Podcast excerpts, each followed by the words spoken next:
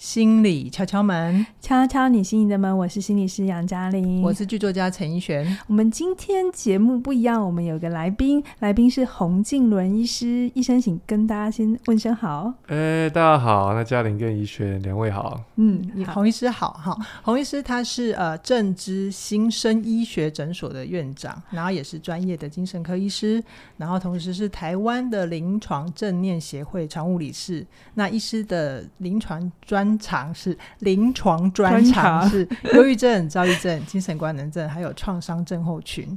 那医师的专业的治疗的部分就是正念治疗，还有脑刺激治疗。好，为什么要先请怡璇介绍这么多专有名词？哈、嗯，刚才已经听到非常多啊、呃，什么症啊，什么治疗，真的非常专业。原因是因为我跟洪医师认识呢，就是我在外面上课，然后刚好就是台湾临床正念协会办的课程。那因为我就很好奇，台湾现在的呃，精神医疗到底是怎么进行的？因为其实，在我们做节目也好，或我们上课，有蛮多蛮多学生有。越来越多这些身心上面的一个症状，那我我就觉得说，其实好像民众对于很多概念都还是很模糊不清楚的。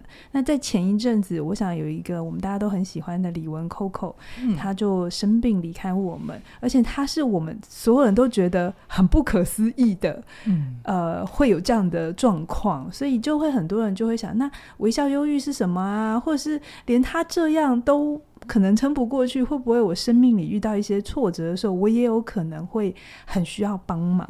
所以，所以我今天呢，就真的拜托洪医师来，来跟我们大家分享一下我这些啊、什么忧郁啦、躁郁啦、恐慌啦、焦虑啊，到底怎么分？对啊，到底有什么不一样？然后或许是你自己，可能有的时候是你身边的人哈，呃，真的真的需要帮助的时候，我们要怎么先做一些初步的判断，然后呢，让他们知道说你怎么了，怎么了之后，我们再来想下一步我们可以怎么做这样子。所以医生啊，那个你应该常常会被问焦虑、忧郁、躁郁这些东西怎么分？啊，对啊，这嘉玲完全正确，就是很多病人来看诊，就是第一次出诊嘛，就会 常问说啊，医生啊，我到底是焦虑、躁郁还是忧郁？他们应该上网查过很多。没错，没错，对，所以我觉得你这个问题收集的很好。对，那就是这三个，我们先从比较应该算轻微啦，但是最常见的焦虑症来说好了。嗯、对，那焦虑症其实它里面还包含很多种，嗯、但它共同的情绪就是说，你会觉得非常的紧张、担忧这样。嗯、那比如说恐慌症呢，它是一个一个特别的经验，就是可能你可能在。呃，三五分钟之内就会突然觉得心跳加速啊，然后哦冒冷汗啊，那可能会觉得哇，发作起来好像快死掉。是对，那你第一次发作，其实很多人会以为自己是心脏病发作，所以就会跑急诊这样子。嗯，对，那就会遇到急诊医师做了若干检查之后，就觉得说，哎，没有哦，你好像心脏都还好。嗯，然后他就会撂下一句大家觉得有点挫折的话，就嗯，你这个可能要去看一下身心科医师，哦，要不然就是。他会请精神科医师来会诊、嗯哼、对，那这个恐慌症说实在的，这个发作是一般人一辈子也是偶尔会发作，比如说啊，结婚前啊，什么戴上戒指的时候，觉得啊，完蛋了，被套牢了。对，一两次是蛮正常的，对，会做重大决定的时候，对对对对，要上台致辞的时候，什么一万个观众这样子，突然脑袋就宕机。对对对对，但是真的要诊断是恐慌症，就是说。嗯第一个，它是反复发作了。嗯哼，那医生，你刚才有说恐慌算是焦虑的一种典，对，焦虑症状的一种类别，这样。好，那我可以说恐慌它会有比较具体的事项，比如说是人群恐惧，或者是呃什么样的？哦哦，是这样分吗？还是还是我们叫做另外一种病叫恐惧症？哦，对，哦，原来不一样哦，对，他们很复杂，是的，是的。所以如果说我有感觉到。呃，我突然很容易紧张，而且是莫名的，那我就可以知道说，可能是往焦虑跟恐慌多一些这样。可以这么说，对对对，哦、就是先从这个开始啦。嗯、对，嗯嗯，那恐慌发作就是非常剧烈的焦虑，就到刚刚那样讲，哦、好像有的人会觉得自己快发疯了，快死掉了这样子，嗯，喘不过气来，我听过是最多，然后觉得心快要从心脏跳出来，心快要从嘴巴里跳出来，对对对，心从心脏是没有办法跳的，就是好像快。要从里面冲出来的感觉，对对对，有的人会觉得很恶心啊，哦、或是什么喉咙有异物啊，哦、就是很身体的感觉，他其实蛮身体的，啊，但心里也觉得、欸、自己好像快挂掉了，挂掉，了，快不行了。有有没有例子啊？你的实物经验里面有没有什么是他们他来求诊的时候，你很快就可以判断他怎么了？哎、欸，其实蛮常见的，就是说他其实本来就没事这样子，嗯嗯、就有一天他突然开车到一个比如说雪山隧道好了，所以恐慌症蛮常在密闭空间，就是你好像逃不掉，哦、然后就是无处可去的状态下，嗯、他可能就一开开觉得说。哎呦，怎么突然就整个快发作这样子？对，所以他第一次的经验其实蛮重要的，因为第一次的经验在比如说雪隧或是高架桥、嗯，什么情境之下？对对对，这种无法绕跑的地方。嗯，那假设说在飞机上，嗯对，那他就会开始下一次要去的时候就很担心了。哦，对，所以这是恐慌症真正的问题，就是说。哎，你开始反复的担忧很多情境，嗯、本来是雪隧，然后还变成这个任何隧道，哦、就它就电梯它会迁移，对对对，它会扩大。就假设你开车都不能开隧道啊，这个问题就很大，麻烦，对对对，就很麻烦，或者说不能上高架桥，嗯，对，那整个就是越来越受限。那到一个程度，就真的要看医生，因为他发现，哎，可能你本来要出差的人就不能。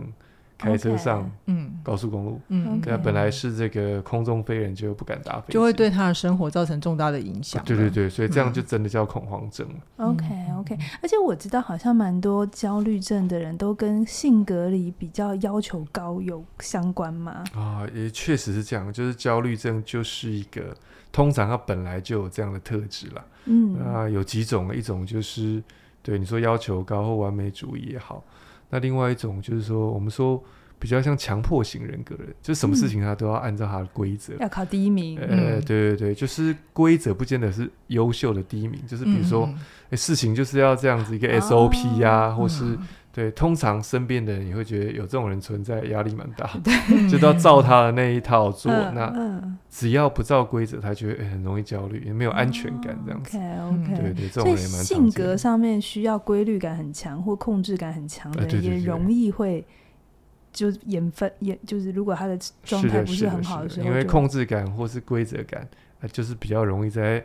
比较 random 的环境就会觉得很不安全，这样子。Oh, OK，好，好，那谈完了焦虑，那接下来我们来谈忧郁。好的，好的。对，忧郁其实很多人也是会觉得说，呃，它不是忧郁症。对，那这其实因为忧郁症就是算是一个很高明的变装大师了。嗯，对，因为他在诊断上，他其实是九个症状里面有五个就可以。对对对。对，那比如说我 A 有九个症状里面的 A B C D，那我。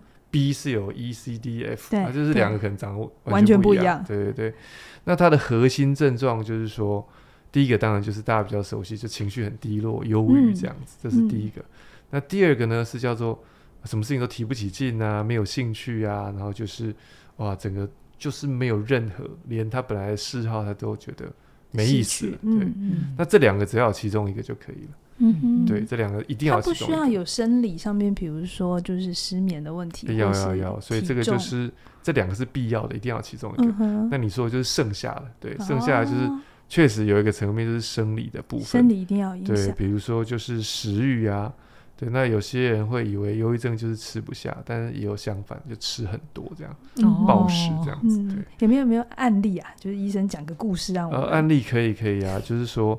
之前，呃，我最近才遇到的，就是其实忧郁症这个案例也是要说明，就是任何人都可以得到忧郁症。嗯，对，那其实就是有一位就五十几岁的吧，对，他其实是那种那是财星五百大企业的执行长之类的，对，反正是高高管，高成就的，对对对，高成就，对，一切都很顺遂。然后他也不过就是。有点打算退休，这还没退休，哦、对，打算有这个打算，然后他听说应该要做一些规划，这样。子，是。对，然后就开始哎、嗯。欸、交代一些呃事务任务啊，但是哎、欸，他都觉得他在交代的时候，好像大家都觉得说哦，OK 啊，那就这个交给我们，他就开始觉得有点失落，就说哎、欸，原来我不重要，也蛮可取代的，嗯嗯，然后交接到一个程度的时候，他就开始就是某一天醒来就觉得。哇，心情非常差，这样子，嗯，对对，然后他就就他他也觉得哇，有点夸张了，就觉得啊，原来我真的 也不过就是一辈子的累积就如此而已，这样子，嗯、对，然后。就是一个非常低落的情绪，这样，嗯，对，那随之而来就过了几个礼拜，就是就是我们刚刚讲那些吃不下啊，然后睡不着啊，然后就是整个人就是奄奄一息这样子，就是本来还很爱打高尔夫嘛，是是，对，就是。还好像朋友约都不太想去了，就变化也没有多久，可能就是几个礼拜啊，一个月这样子，哦，对，那他太太觉得说，哎呦，这个 反差也太大了这样子，嗯、然后其实别人都看得出来你忧郁症的情况，只是不知道那是忧郁症，就是可能会变得非常的慢这样，嗯、他可能哎，本来是这个。这个高管当然就是口才辩捷啊，嗯、就是反应非常的迅速，嗯、然后判断力非常的明快。是是，对，那他就变成说，哎呦，讲话这样子有点慢，然后有点犹豫不决。对，然后就说，哎、嗯，你早上想要吃荷包蛋还是呃太阳蛋？好，是不是同样的东西？那荷包蛋是比较熟啦。对对对，对啊，他就说，呃。那选半天选不出来，就是连很简单的事情他都做不了决定。是，是，对，所以就是看起来就很有问题嘛。是，所以很多人是觉得说，哎，他会觉得他失智了吗？瞬间失智，在一两个。我懂你刚刚说的伪装有什么？对对，就会让人家有不同的判断。对对对对对。哎，那意思我刚才听到这边，就是有些是可以有心因，就是心理因因素找得到，然后影响到了生理。对，但有一些是没有的，没有错，是吗？对，对，对，就是不是每一个情感疾患，它都可以找得到明显的情，就是呃生活事件的触发。啊、对，对，对，对，像刚刚那个例子是很明显是，哎，他刚好可能生人生阶段的转换，转换其实我们也常遇到嘛，嗯、中年危机啊，青少年也会有啊，老年的退休更年期，这是一个蛮容易触发忧郁的。阶段对对，嗯、然后可能不知道怎么了，然后身体就一起配合演出了，身心症就是这样。对，所以那个那个伴随而来的，有时候是从生理开始，然后是心理，然后是从心理开始变生理，都是有可能的。对对对。哦，OK OK，那我们最后一个就是躁郁症。哦，对对对。嗯这个就是又更困难了一点点，对，他其实常常被误诊了。OK，对，因为忧郁症可能大概一般来说可能十到十五 percent 的，就是人群当中，嗯，那躁郁症可能只有比如说两三 percent，所以它是相对少数了。哦，但你看这样类比起来，那其实五个忧郁症的人里面，其实搞不好就会有一个躁郁症。嗯嗯嗯，对，那躁郁症非常难诊断的原因，就是因为它很多时候的那个躁不是非常的明显。躁症的的症状没有很明显。对，那我们现在先厘清一下，这里所谓的躁，不是大家所谓的就是烦躁啊、暴躁啊，不是焦虑症的那种躁。对对，或者说不是忧郁症的某种，因为很多比如说男性的忧郁症，他其实他的暴躁并不是忧郁，是说他。很容易生气，很容易抓狂，没耐性这样子。对。那大部分的人理解那个躁都是类似这样，所以我变得很暴躁啊，变得很烦躁啊，就坐立不安呐。那那躁郁症的躁是什么？躁郁症的躁就是完全不同的体验。就躁郁症的躁其实是所谓的，就是对自我的某种认识上面会开始比较夸大高昂一点点。哦，有一点就是你可能会觉得，哎，对自己好像现在能能力变得比较好。太过自信，对对对，然后太过自我感觉良好，也是相当良好的，对对。但是他也不是不客观的，就是他是确实在躁症的情况下，你可能很多反应啊、能力啊，确实他会有点提升，对，所以你可能会讲话速度啊、思考的这个灵敏度就哎变快了。怎么办？我觉得然后甚至灵感全涌。对，所以其实很多那种艺术家，对艺术家，很多作家，或者很多高管，高管，对对对，CEO 听起来都有躁症。对啊，对啊，很多诶也不见得有，但是他们至少或许有点轻躁吧。轻躁，对，这里的轻躁的意思就是说，第一个它持续时间可能不长，有的时候可能是三四天呐，有的时候一两个礼拜。对，然后第二个是它幅度可能不大，就可能就是诶好像变得精力比较充沛啊，然后诶灵感比较多啊，然后。会有点想做比较多事情，是对，那搞不好就觉得哎蛮不错的，对啊，思绪充沛，听起来他听起来还不错。我说真的，写不出来的时候，我也还蛮希望有一点躁症上升。不要乱讲话，对对，有点轻躁上升是蛮刚好的。可是那是躁症，那他什么时候会下来？呃，创躁症就没有像郁症那么久。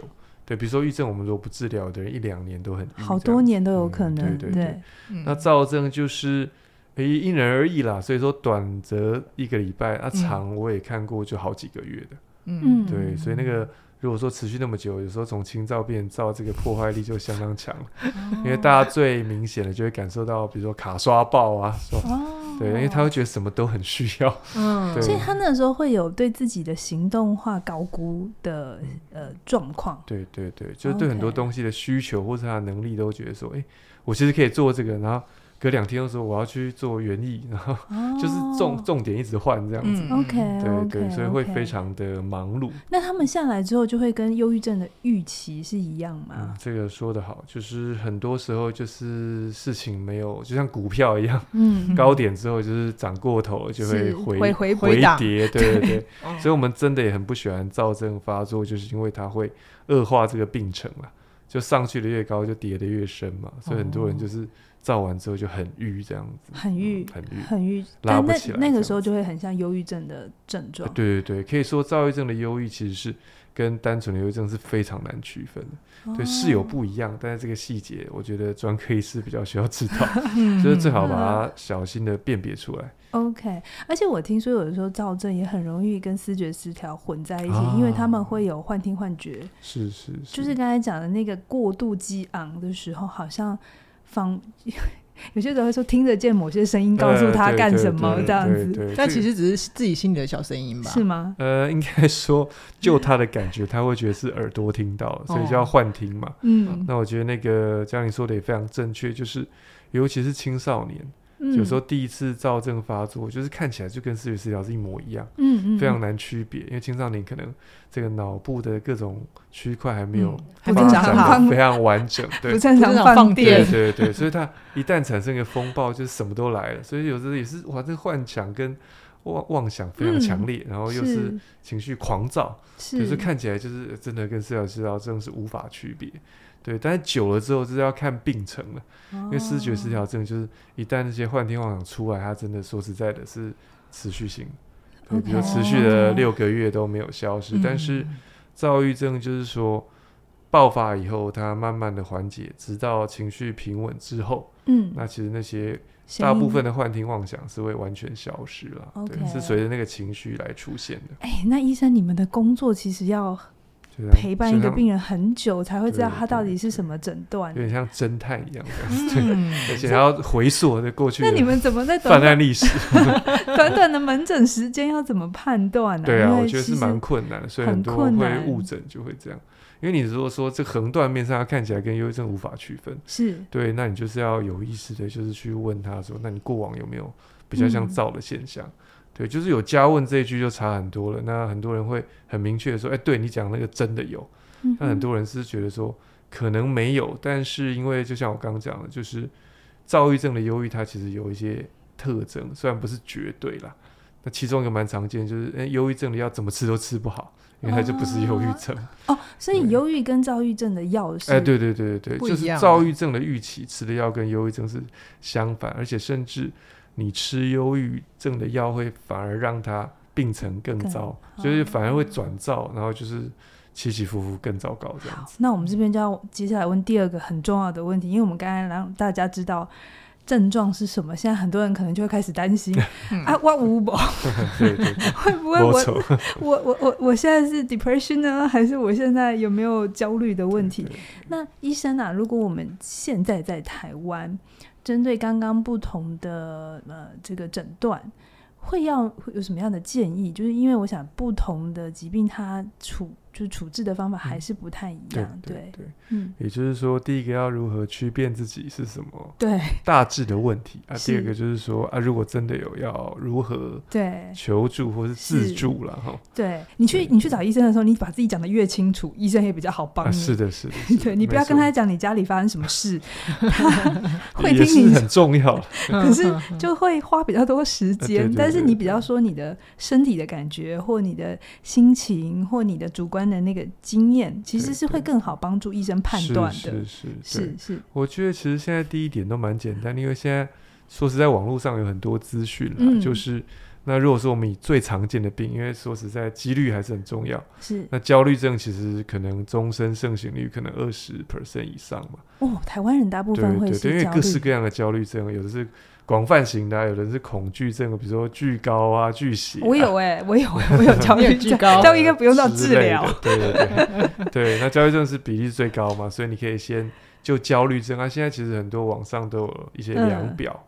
量表多半就是一些症状的问题所组成，是，那你就先看一看，哎、欸，是不是跟这个很像这样子？嗯，嗯对。那忧郁症其实也有很多忧郁症的量表，量表，嗯、像台湾有什么台湾人忧郁症量表，那你就上去，对对，董事基金会啊，上去算一算这样子。嗯、对，那这个躁郁症其实就比较难，比较少见量表，对，所以就是，呃，因为躁郁症比例也比较少，所以没关系，嗯、你就可以先。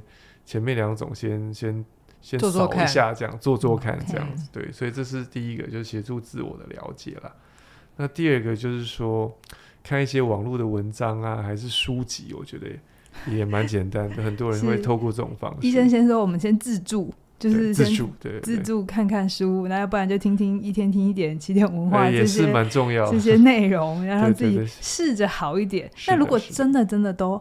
还是没有效果呢？对，还没有效果，就是必须到了一个，就是可能你自己调试，就是一些情绪的历程是过不去了。对，那就是真的是要找专业的协助了。嗯，那我们大家也知道，就是其实事实上在台湾，就是医师的方面，就是身心科医师是这方面的专家嘛。嗯，那其实心理师或者心理智商所现在也是非常的多了。是是，对，所以很多人会觉得说，哎、欸，那我去看个心理师啊，聊一聊，其实。我没有病啊，我只是去 疏解一下情绪这样子。那我觉得这样当然也是非常适合。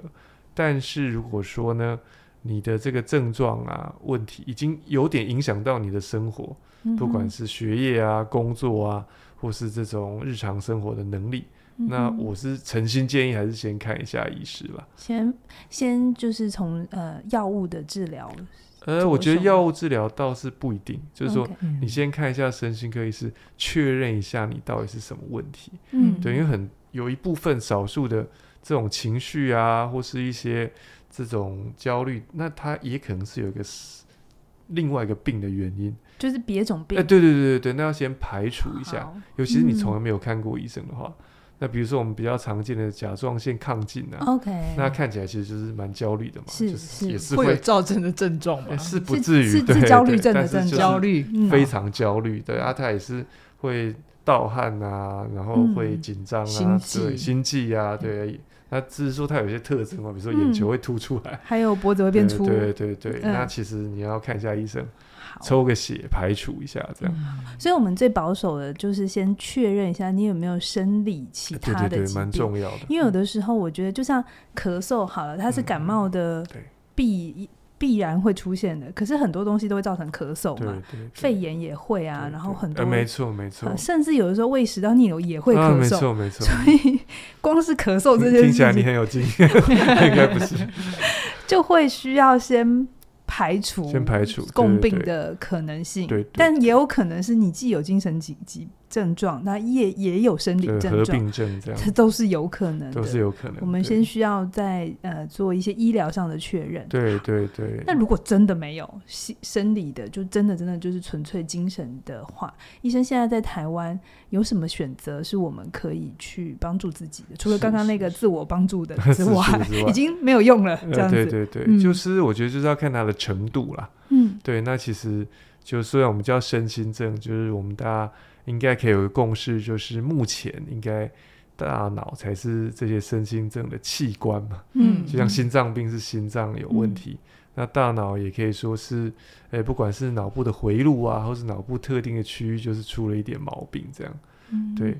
那如果是大脑有问题，它的功能到一定的程度的去就是损害了，比如说你就是连注意力十分钟你都觉得很吃力啊，或是说哦，真的你要。选择一个很简单的东西，你都做不来，那你可能真的比较需要一些生理的帮助啦。是。那另外一个还蛮常见的指标，就是说，其实你是遗传家族史是非常强烈的。哦。对，那这样就是暗示你的忧郁或者其他问题，真的体质因素是很强这样子。OK OK，我我这边补充一下，因为虽然我是心理师，那。我的训练当然是主要是谈话，可是我其实是希望大家，就像刚刚医生讲，你要看你的状态在哪里。如果你现在在急性发作期，或者是你现在的认知功能真的没有办法运作，那你这个时候去找心理师的效果很不好预期。对对对对对，对，因为呃，我我觉得心理比较是一种。你身体的症状稳定下来了，然后你也愿意，就是说，不只是把它当成是生理的问题，你知道这里面可能背后有一些你平常做事的习惯，嗯，或者思考的习惯，然后影响它是组合拳这样子，它是组合回来的。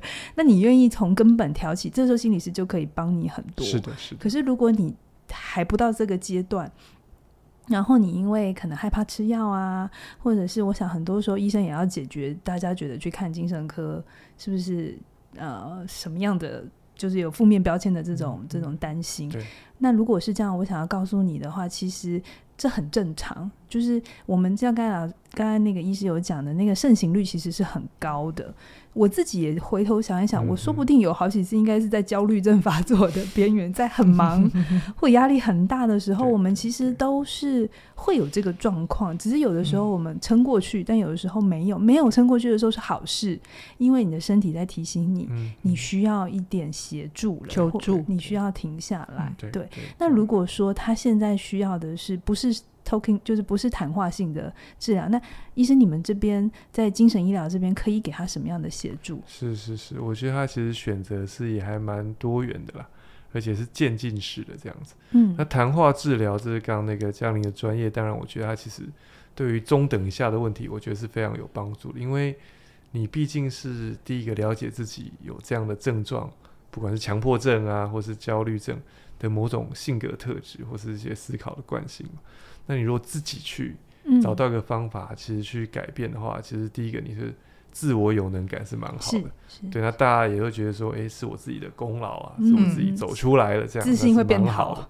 对对对，那确确实啦，就是说这样的情况下，它是相当理想。只是说，如果他的问题体质因素比较高，或是说呃严重程度比较强烈，就像刚刚嘉玲讲的，那另外一个还有蛮常见，就是他。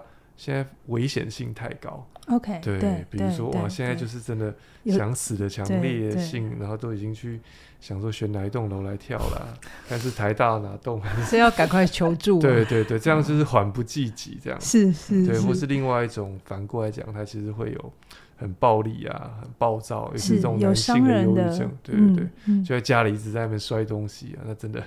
谈也谈不下来的时候，是需要一点生理治疗。嗯，那当然，我们大家最熟悉的就是药物的治疗，因为可能很多民众去看医生也是标签化的来源，就是是啊，哎、欸，最后就是开一颗药。医生，你都没听我讲，我一口，你就给我一颗药的。有啊，好啊，你 有啊，假的，有个是副作用很多，欸、我会变胖然后，口渴、便秘、忘记东西、变钝这样子，呃、对这些。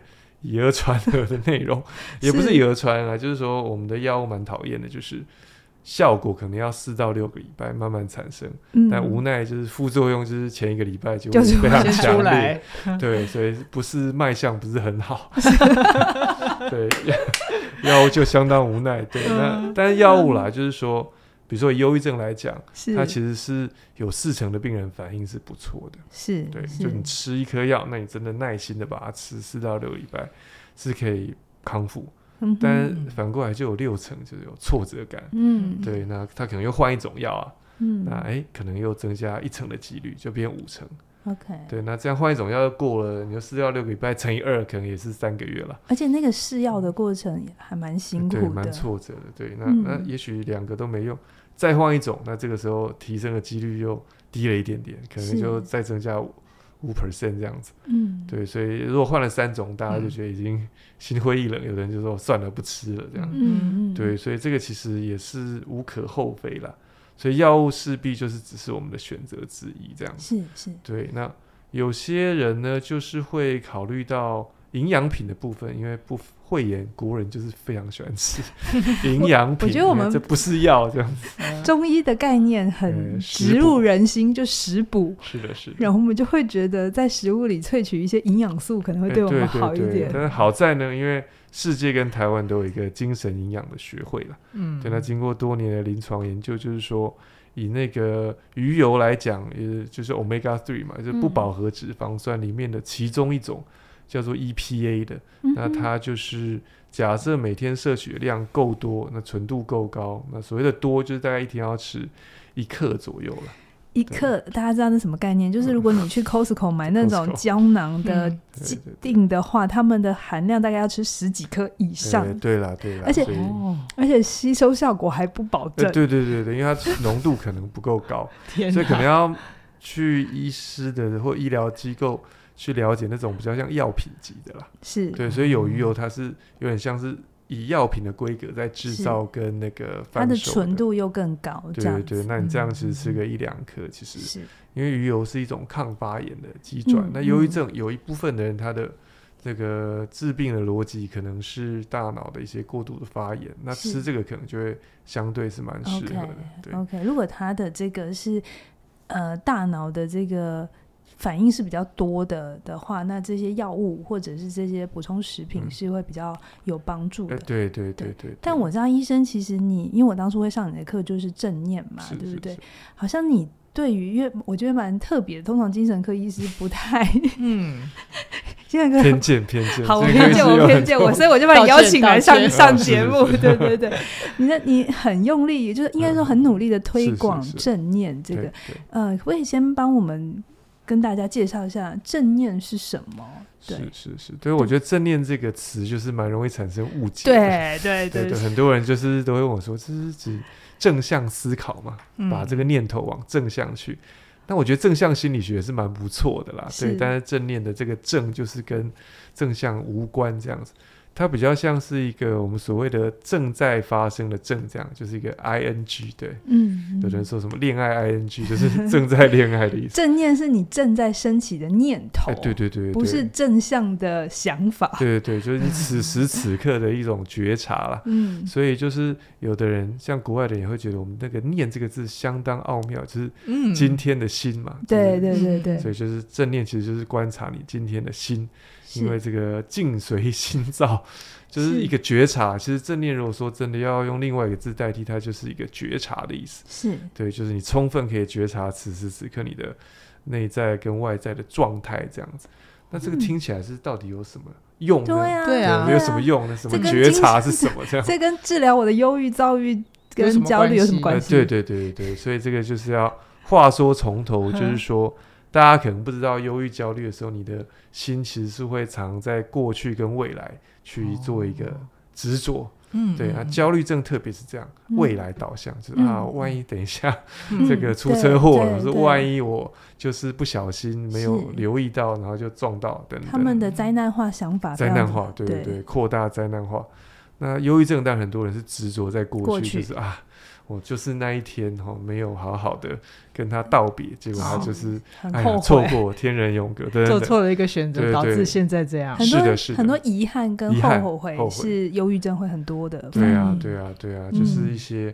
我今天早上才有个病人，就是他爱犬陪伴十二年了，结果偏偏他爱犬就是最近一个月生病的时候，他刚好那个，因为他是影视业的，就是接的 case 拍的特别忙，结果他就是。给家人照顾，对，他就啊，最后就是去世了，就他就觉得非常自责这样子，嗯，这个也是蛮常见，所以就是我们大脑其实事实上在忧郁焦虑的时候，就会卡在一种，第一个是过去或未来，那第二个就是某种自我叙说的状态，因为脑部有一区是专门管，就哎什么我啊我啊怎么样，对，所以忧郁症的人大家都会听到说哦，我不如别人好这样，那什么都是我的错，要不然就是说我一定是整个。舞会里面最不起眼，最糟糕的。我听起来好像是我我我这样，我听起来好像是一种自我攻击，哎，对，一直待在一种自我批评，就是他的额叶不知道哪一区，就是有就这边绕不出来，对不对？对对对，这相当专业，就是自我批判，其实就是一个，就是叫做。眼眶额叶的这个循回路是相当活化，哦，对对，所以我们这是呃是刚刚没提到个脑刺激，就是用一些抑制波把它抑制下来，你那种自我批判就会减少，感觉好像是动画什么波 打过去，可以是这样，有点像这样子。悟空会吗？龟派气功 震一下，对对对，这是蛮物理性的啦，对，所以你说跟气功。也是有点好，我们拉回来正念，正念，正念，对对。那正念是怎么做呢？对，所以正念就是说，当你在这些反刍思考或者灾难性思考，也就是说，我们所谓的活在大脑里，或者说活在想法里的时候呢，必须要把你拉拉回此时此刻。嗯、对，嗯、因为此时此刻就是说，你如果可以专注，其实是可以中断那些负面或是这个回圈的思考。但是到底要怎么回到此时此刻，其实就是要靠一些身体的感觉的觉察，这样子。因为只要你可以回到身体，就那一瞬间你可以不会再想下去。是是是。对，我们都知道这个一刹那间，你的注意力只能放在一个地方，这样子。嗯欸、那医师，那我这样讲，如果用一般台湾人可能也更常见的说法，像。打坐啊，对对对，禅修啊，是是是，它也是很靠近的概念，对，对，蛮靠近的。因为正念其实它本来就是从一个东方的进修传统啊，嗯、所那个演变过来啊，只是说它把它。第一个是语言，把它心理化一点。那第二个是说做了很多这种研究啊，对科学的试验去验证说，真的有帮助这样子。这本来就是我们东方人的智慧，但是西方人拿去之后呢，做了研究之后就觉得好棒棒。对对对，但是我觉得也不能完全这样说，因为说在那个禅修啊，或是一些静观宗教的语汇里面，其实还加入了比较多的一些。教条或是一些想法，嗯、对，那他有时候就是不被大家所认同嘛，是比较多宗教的那个部分把它淡化，对对对对，它更多的是方法上面、实用上面的方法论上面的的使用，对对对，就是心要怎么训练。那我有。一个小小的小口诀啦，嗯，就是有时候正念就是大家也不知道怎么做这样，嗯，但是有一个叫 stop 的口诀，就是很容易记嘛，嗯，stop 的 S S S 就是很简单，就是 stop，嗯，stop，所以不管你在什么状态，你就说停一下。那其实大家可能不知道如何停一下，其实就是如果你在上班坐着，那你就是站起来，就是你换一个姿势，就是停一下这样子，嗯嗯，对，就是停下来，然后这个。Stop 是第二个字是 T 嘛？嗯嗯，T 就是叫 take a breath，这样，嗯，就是你就呼吸一下，这样。那也不用说很大口呼吸，只是说把你的注意力放在呼吸上面。哦，对，那呼吸有很多感觉嘛，比如说胸口的起伏啊，嗯、比如说鼻子这个空气进出的一个这个感觉啊，对，所以就是说，哎，把注意力放在呼吸上面，对，一阵子。嗯，一阵子就不是一下子这样，嗯，所以说有的人会真的很烦，说你可以数息，数息，就是啊，呼吸，然后数一这样子，嗯，那你可以数到五，再从 repeat 这样子，嗯嗯，对，不要数到一百这样子乱掉，数到五回到就可以，刚刚一二三四五这样子，对，那第三个就是 observe，就是说 O 嘛，stop 的 O 就是要觉察一下，对，那到底要观察什么呢？对，那我刚提到就是说，最好是观察自己的身体这样子。是是。对，那比如说你可以观察你现在身体的一个姿势啊，对，姿势，有的人是这样。有没有哪里酸啊？哪里痛啊？哪里紧绷啊？哪里紧？对。所以如果有的话，那你就稍微调整一下。是是。对，那另外一个蛮常见的是观察你的表情。对，很多人都不知道他已经 是很狰狞了。照镜子吗？哎，不用不用，你其实自己可以感觉到你的表情是皱眉吗？还是说？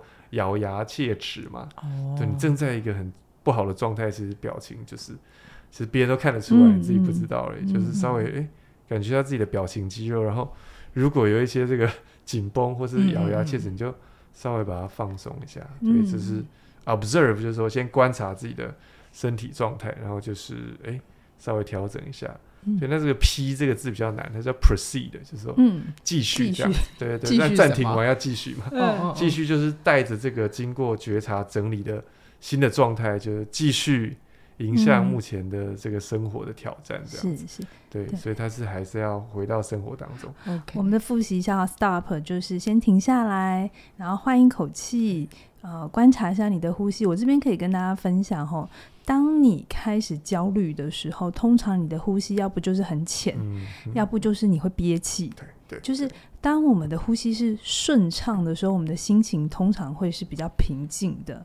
可是当很真的很有趣，很有趣，百就是屡试不爽哎、欸，就是一个人很。嗯情绪很高涨，或者他情绪很低落的时候，你看他的呼吸通常都不是一个规律的状态，要不就太少，要不就太多。嗯、所以其实我觉得，我觉得身体是一起的。当我们的呼吸调整了，而且呼吸是唯一你可以控制中枢神经的地方，你没有办法叫你自己自，自律神经，对，唯一可以控制，对，唯一可以控制就是你透过呼吸去放慢，嗯、其他你都没有办法，就只有呼吸是可以直接调控的这一个入口。然后完了之后，你把。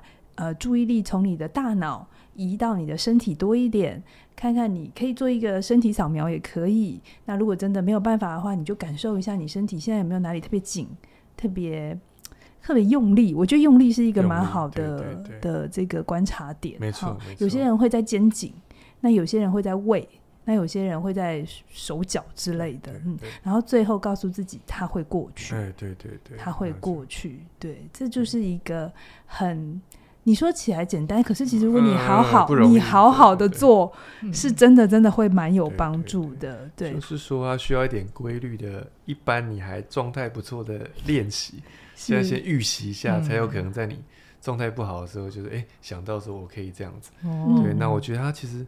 蛮常有用的地方，就是一种，就是呃，跟人家有点争执、不愉快的时候，嗯、对，因为我们都知道祸从口出，这样，嗯、就是情绪高的时候都没好话。但你如果可以记得说，嗯，stop 一下，嗯、就是对，其实你只要不讲话，就哎、欸、稍微调整一下，那、嗯、那个情绪过去了，就是讲出来通常会比较好一点点，好一点。那医生，我好奇啊，对你的训练是精神医学，为什么会突然对于正念这么的？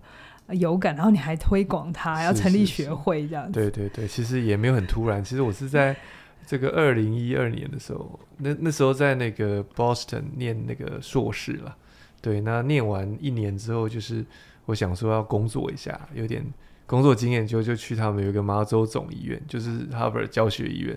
对，那他们就刚好有在做这个正念治疗来应对这个忧郁症的练习。然后卡帕金那边，哎，对，其实离麻州非常近啊，对，对，所以影响也是蛮、嗯、蛮广的。嗯，那后来我就是。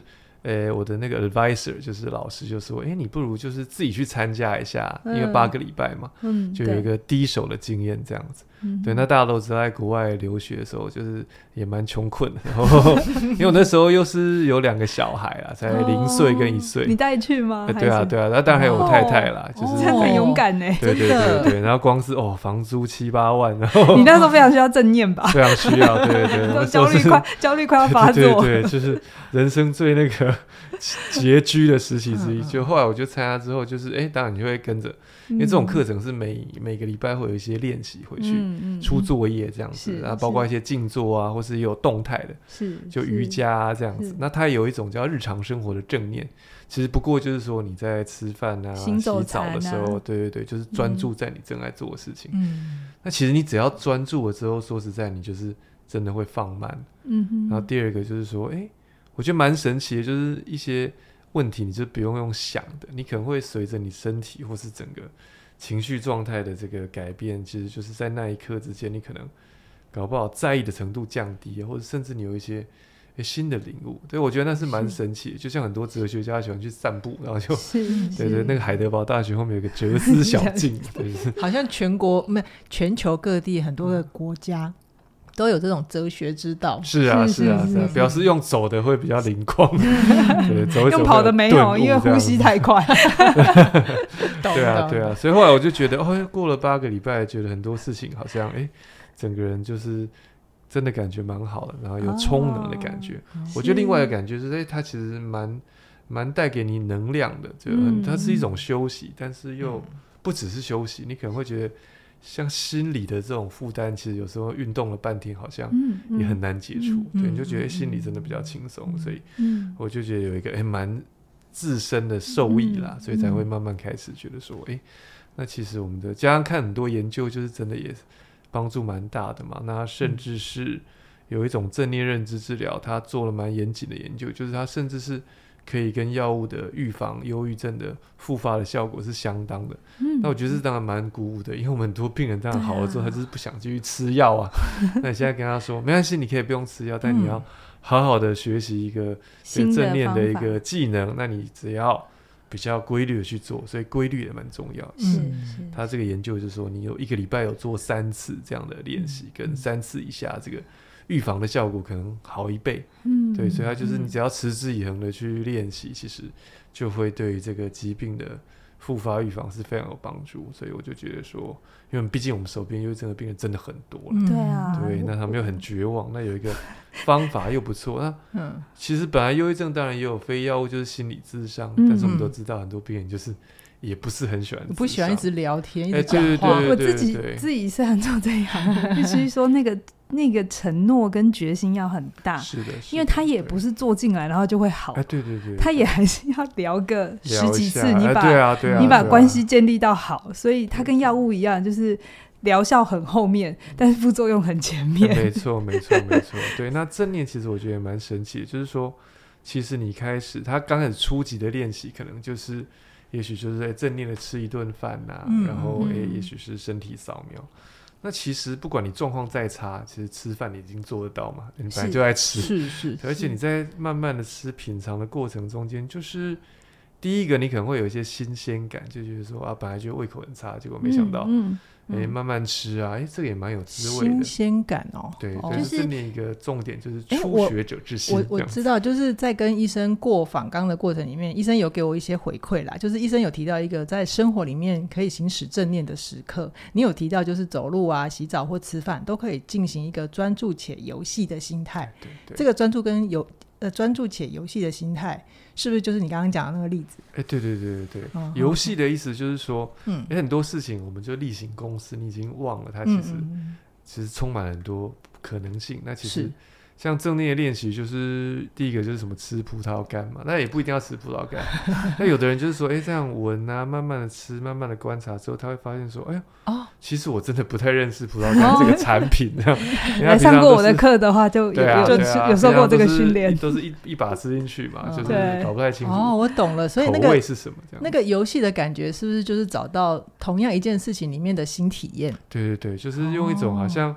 所谓的婴儿的眼光，这样，就是你第一次看到这个东西，你第一次来地球，第一次吃饭，对对，第一次吃到这个东西。正知就是你您开的诊所，因为我想看诊的时候没有办法这么的完整的训练。如果他想要学习正念的话，去哪里可以有这样的服务？哎，我们自己诊所就有常态性开这个正念的课程，就是它比较。轻薄短小，就四个礼拜，就一个月有一堂了。嗯、那其实、嗯、每个礼拜去一次，对，每个礼拜去一次。嗯，对我我确实觉得啊，因为大家都很赶又很忙嘛，所以其实参加什么课程都是，哎、嗯，病人还是就蛮需要鼓励的。是，但是后来，哎，我们有一个好朋友叫王浩威医师嘛，有他就勉励我说，嗯，其实你只要常态性的开，总有一天人会越来越多这样。是，所以后来我们就是，呃，大家就是，嗯。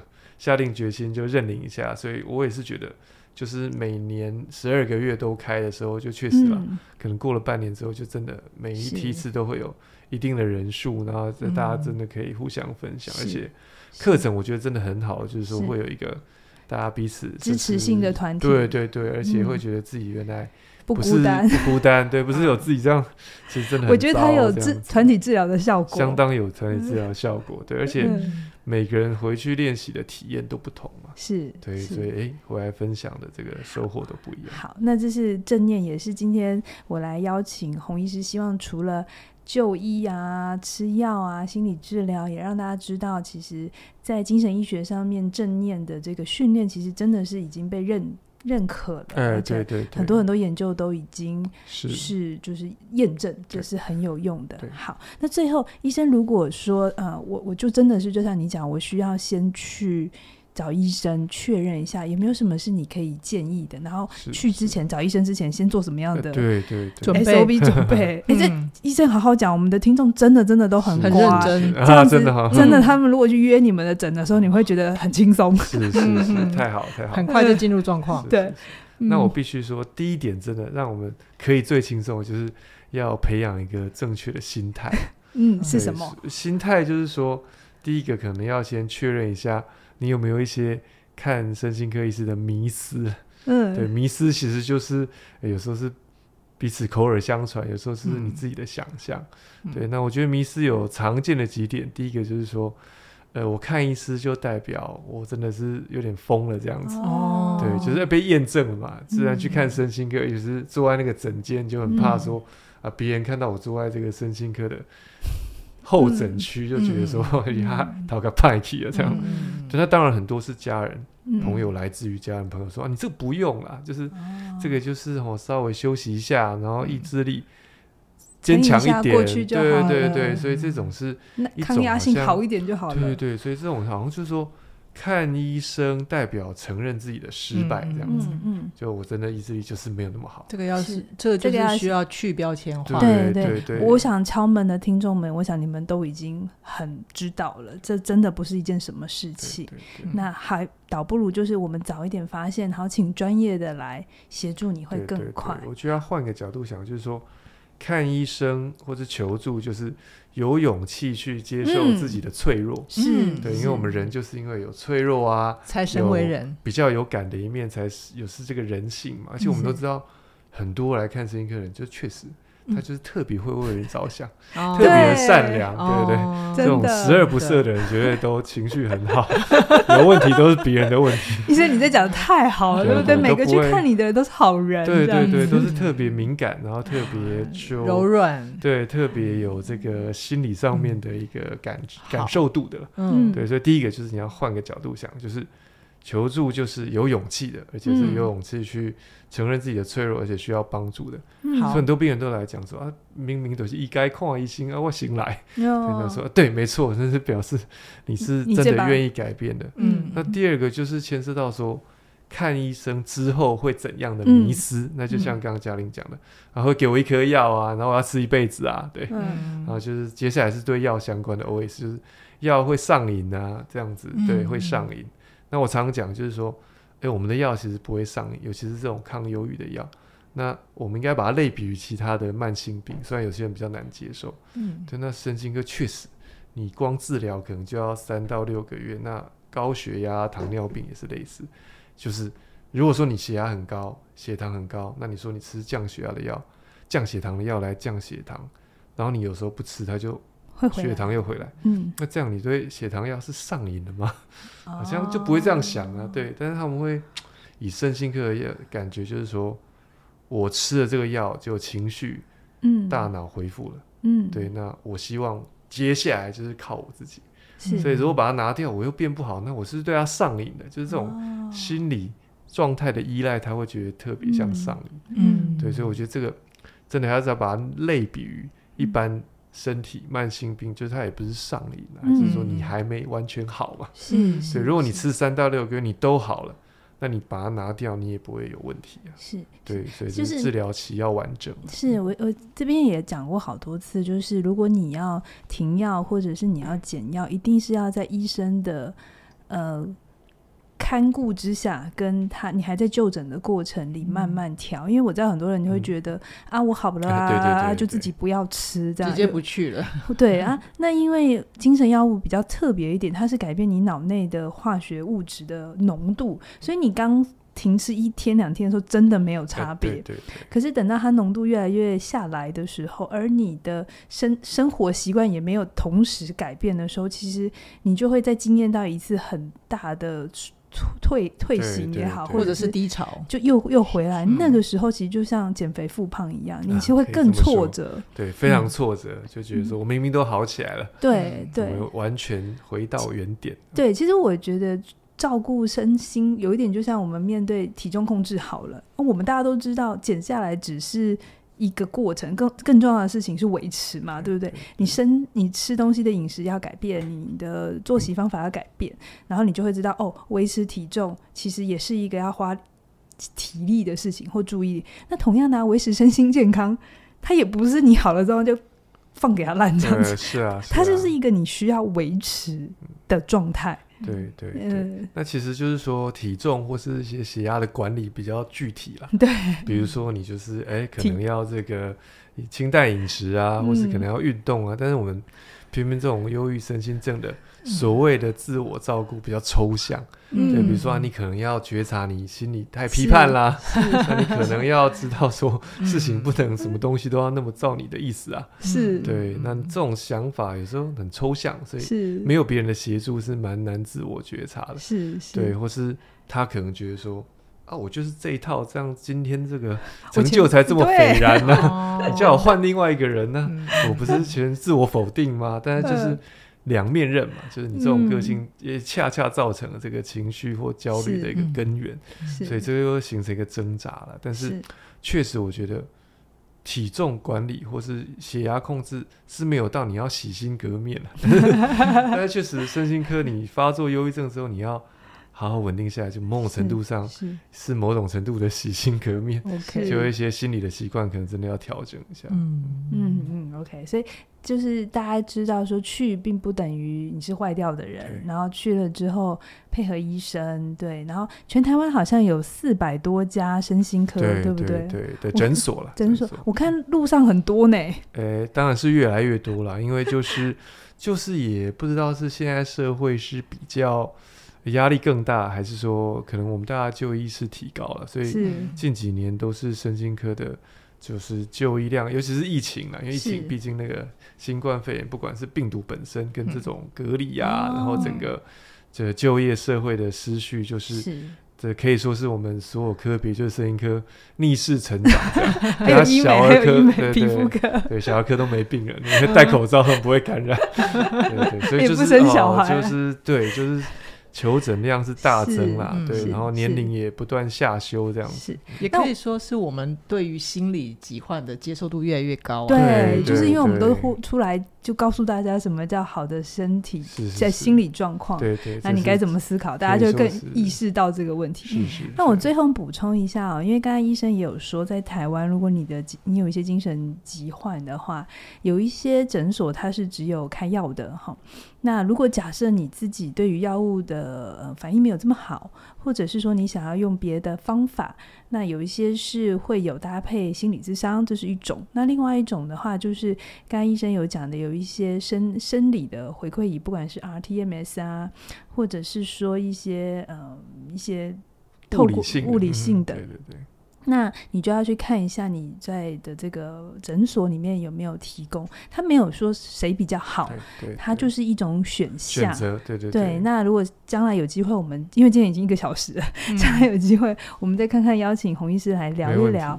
呃，现阶段除了药物治疗、谈话性治疗之外，还有没有其他的选择？对对对，日新月异，真的选择是蛮多，只是大家不知道而已。是是，所以就是一个正确的心态，是说第一个啦，就是说。我们真的去求助看身心科，也可能他只是协助你了解你的现况啊。嗯，那至于你要怎么处理，其实真的是你自己的选择，所以不要想说踏进诊所就哇半条命了。医生刚才坐下来之前有说勉强来的不甜嘛，对不对？所以勉强没幸福，没幸福。对，我们也不能，你不想谈话，我也不能强迫你谈话。吃药毕竟嘴巴长在你。对啊，你拿药回去不吃，我也没办法。对啊，对啊，我都跟他讲说开药。如果不想吃或吃不顺，你就不要吃了。但你要记得回诊。嗯、所以很多人确实看医生，就是民众也是蛮乖，说啊，如果不吃医师的药，会不会对他忤逆？那就不敢再回去看他，就千万不要这样想。怕你惦记他是不是？呃、对，也不是，就是觉得说好像医师的医嘱你不遵从。嗯、所以我后来开的时候都已经先跟他讲说，哎，没有，这是试试看。那你如果回去觉得心里很纠结，你就不想吃，那就。